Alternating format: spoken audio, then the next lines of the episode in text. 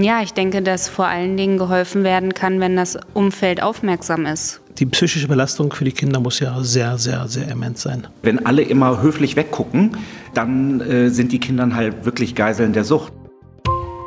Ich habe da mal eine Frage. Mein Name ist Reit Saleh und heute treffe ich Hanna Rosebrock Und Henning Mielke. von NACOA Deutschland. Wir sind die Interessenvertretung für Kinder aus suchtbelasteten Familien. Das heißt, Sie vertreten die Interessen der Kinder oder der Eltern? Der Kinder. Es geht um die Kinder, ne, weil wir in Deutschland ja ein sehr gutes Suchthilfesystem haben. Das ist so in den 70er Jahren entstanden, als in Deutschland Sucht als Krankheit anerkannt wurde. Und äh, man hat leider damals äh, vergessen, in den Sozialgesetzen auch an die Angehörigen der Süchtigen zu denken und insbesondere auch an die Kinder zu denken. Und äh, das ist halt nach wie vor das Problem, dass das in unseren Sozialgesetzen nicht eindeutig geregelt ist, wie Hilfe für diese Kinder aussieht und wie sie finanziert wird. Das heißt, diejenigen, die gar keine eigene starke Stimme haben. Ganz genau. Für die setzen wir uns ein. Also diejenigen, die im Grunde genommen auch keine starke Lobby haben. Sie können es ja in dem Alter noch nicht so unbedingt mh, für sich eintreten. Sie sagten, die schlimmsten Verletzungen sind quasi äh, bei denen Menschen, die selbst gar nicht am Ende einen Einfluss haben, was mit ihrem Leben passiert, also nicht selber Drogen genommen haben, sondern im Grunde genommen äh, bei der Schwangerschaft Drogen konsumiert haben. Können Sie das beschreiben? Also das ist ein Teil des Problems. Ne? Also es gibt die Kinder, die schon im Mutterleib geschädigt werden, weil die, Eltern, weil die Mutter Drogen konsumiert oder Alkohol konsumiert, wobei der Alkohol tatsächlich die giftigere Substanz ist. Und ähm, das ist ein Teil, das ist aber, äh, sag ich mal, ein sehr medizinischer Teil des Problems. Uns geht es in erster Linie um die Kinder, die mit süchtigen Eltern aufwachsen und bei denen einfach durch das Zusammenleben mit Eltern, die in ihrem Verhalten sehr unberechenbar sind und die auch häufig nicht in der Lage sind, zu dem Kind eine gute und eine sichere Bindung herzustellen, die dadurch einfach beeinträchtigt werden in ihrer psychischen Entwicklung. Das heißt, Kinder aus Suchtfamilien heißt nicht automatisch Kinder mit Suchterfahrung? Das kann sein. Also Kinder aus Suchtfamilien sind sehr, in einem sehr hohen Risiko ausgesetzt, später selber süchtig zu werden oder eine psychische Erkrankung zu entwickeln. Wir wissen, dass etwa ein Drittel dieser Kinder später selber stofflich süchtig wird und ein weiteres Drittel wird psychisch krank. Und bei einem Drittel gehen wir davon aus, dass die sich resilient entwickeln. Das heißt, trotz der sehr schwierigen Umstände im Elternhaus sind die später Kinder, die sagen, ja, das war zwar nicht so toll mit meinen äh, Drogen- oder alkoholabhängigen Eltern, aber irgendwie habe ich es geschafft. Ich habe meinen Schulabschluss gemacht, ich habe eine Familie gegründet, ich habe einen guten Job, ich bin zufrieden mit meinem Leben. Und wir wissen halt, dass bei diesen Kindern, die das geschafft haben, es meistens im Umfeld äh, Schutzfaktoren gegeben hat. Also zum Beispiel Menschen, die für diese Kinder so ein bisschen ja, eingesprungen sind, weil die Eltern das suchtbedingt nicht so konnten. Das heißt, die haben vielleicht eine Oma gehabt, die sich sehr um sie gekümmert hat. Sie hatten vielleicht ähm, eine nette äh, Nachbarsfrau oder die, die Mutter des besten Freundes ist da eingesprungen. Und bei diesen Kindern äh, wird immer wieder beobachtet, dass sie sich dann halt doch relativ gut entwickeln, obwohl es zu Hause schwierig war. Man denkt ja normalerweise, wenn zu Hause jetzt die Eltern jeden Tag besoffen sind, sich nicht mehr um die Kinder kümmern können, dass man dann irgendwann die Kinder aus der Familie nimmt. Ist das denn nicht so? Mm, Das kommt drauf an. Also das Hilfesystem ist ja so ausgelegt, dass in erster Linie die Familie gestärkt werden soll.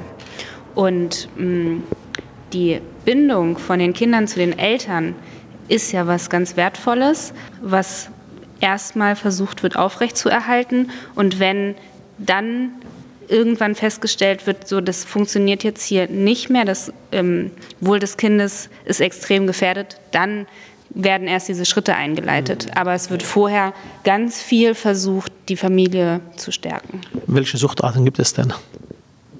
Der Garten der Süchte ist bunt und vielfältig. Ne? Wir haben die stofflichen Süchte. Da ist Alkohol in Deutschland nach wie vor die Droge Nummer eins. Also von den drei Millionen geschätzten Kindern, die mit suchtkranken Eltern aufwachsen, äh, gehen wir davon aus, dass 2,65 Millionen äh, alkoholabhängige Eltern haben. Und ähm, der Rest verteilt sich dann auf die anderen Süchte. Ne? Dann gibt es natürlich die illegalen Drogen. Das bedeutet für die Kinder, dass sie häufig in sehr äh, schwierigen Verhältnissen aufwachsen, einfach weil das Suchtmittel ja kriminalisiert ist. Die Eltern dadurch äh, teilweise ohne Dach über dem Kopf äh, auf der Straße wohnen. Beschaffungskriminalität, Beschaffungsprostitution, das sind alles Dinge, die die Lebensverhältnisse der Kinder sehr, sehr extrem äh, beeinflussen.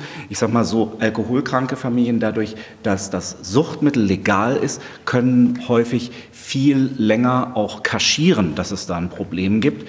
Bei drogenkranken Eltern äh, sind die Verhältnisse einfach krasser. Auf der anderen Seite haben diese Kinder aber auch eher die Chance, dass das staatliche Hilfesystem äh, aufmerksam wird und interveniert. Das ist bei Alkohol, äh, Kindern aus alkoholbelasteten Familien häufig nicht der Fall. Dann gibt es ja noch die anderen Süchte wie Mediensucht oder Kaufsucht oder die nicht mit einer stofflichen Substanz ähm, zusammenhängen. Und die kriegen wir statistisch auch überhaupt nicht äh, eingegrenzt. Ne? Also wie viel Alkohol äh, konsumiert wird im Land, äh, wie viele Menschen auch von illegalen Drogen abhängig sind, das kann man einigermaßen statistisch abschätzen. Aber wie viele Menschen sind jetzt online-süchtig, wie viele Leute sind esssüchtig, wie viele Leute sind kaufsüchtig oder arbeitssüchtig oder beziehungssüchtig, äh, das kriegen wir überhaupt nicht eingegrenzt. Deswegen sind diese drei Millionen, die die Bundesdrogenbeauftragte schätzt, auch wirklich nur eine Schätzzahl Zahl und man geht von einer sehr hohen Dunkelziffer aus. Okay. Aus der Perspektive der jungen Leute, das Gefühl, die Eltern trinken oder haben eine andere Sucht, es kriegt ja alles mit. Die psychische Belastung für die Kinder muss ja sehr, sehr, sehr immens sein. Haben Sie das Gefühl, dass den Kindern wirklich geholfen kann äh, und bei ihnen nicht für ihren weiteren Verlauf schwerer Schaden entsteht? Ja, ich denke, dass vor allen Dingen geholfen werden kann, wenn das Umfeld aufmerksam ist und äh, dass die Schwierigkeiten sieht und das nicht tabuisiert wird, sondern da offen mit umgegangen wird und den Eltern auch Hilfe angeboten wird, eben durch zum Beispiel die Einrichtungen, in denen die Kinder sowieso schon sind. Und da ist ja auch das, wo wir auch versuchen anzusetzen. Und ich glaube, dass da ganz viel möglich ist, wenn die Fachkräfte sensibilisiert werden, mehr in diese Richtung auch zu denken und offener zu sein, aber auch generell die Gesellschaft eben dazu angehalten wird, mehr zu unterstützen, sich gegenseitig. Mhm. Genau. Okay. Also ich glaube, dieses afrikanische Sprichwort, das braucht ein ganzes Dorf, um ein Kind zu erziehen, das hat gerade bei diesem Thema eine hohe Relevanz. Ja? Weil wenn alle immer höflich weggucken, äh, dann äh, sind die Kinder halt wirklich Geiseln der Sucht. Aber wenn äh, beispielsweise in der Nachbarschaft äh, die, die, äh, der Zusammenhalt stärker ist ja, und Menschen dann auch mal sagen, ey Mensch, ich mache mir ein bisschen Sorgen um, um, um, um, um das Trinken deines Mannes. Und wie, wie geht es eigentlich deinem Kind? Dass solche, dass solche Interventionen, sag ich mal, aus der Nachbarschaft oder aus der Familie heraus, äh, dass das sehr äh, wichtig und hilfreich wäre, um auch betroffenen Menschen äh, zu zeigen, oh, das bleibt eben nicht hinter unserer Tür, sondern das kriegen andere auch mit. Okay, vielen Dank. So, jetzt habe ich noch mal eine Frage und Sie geben mir eine Antwort. Frühjahr oder Herbst? Frühjahr. Körper oder Geist? Geist. Körper. Berge oder Meer? Meer. Meer. Spandau oder Marzahn? Spandau. Spandau. Briefwahl oder Wahllokal? Wahllokal. Wahllokal. Zu spät kommen oder Halteverbot? Zu spät kommen. Zu spät kommen. Fahrer oder Beifahrer? Fahrer. Beifahrer. Vielen Dank fürs Gespräch. Danke Ihnen auch. Sehr gerne. Super.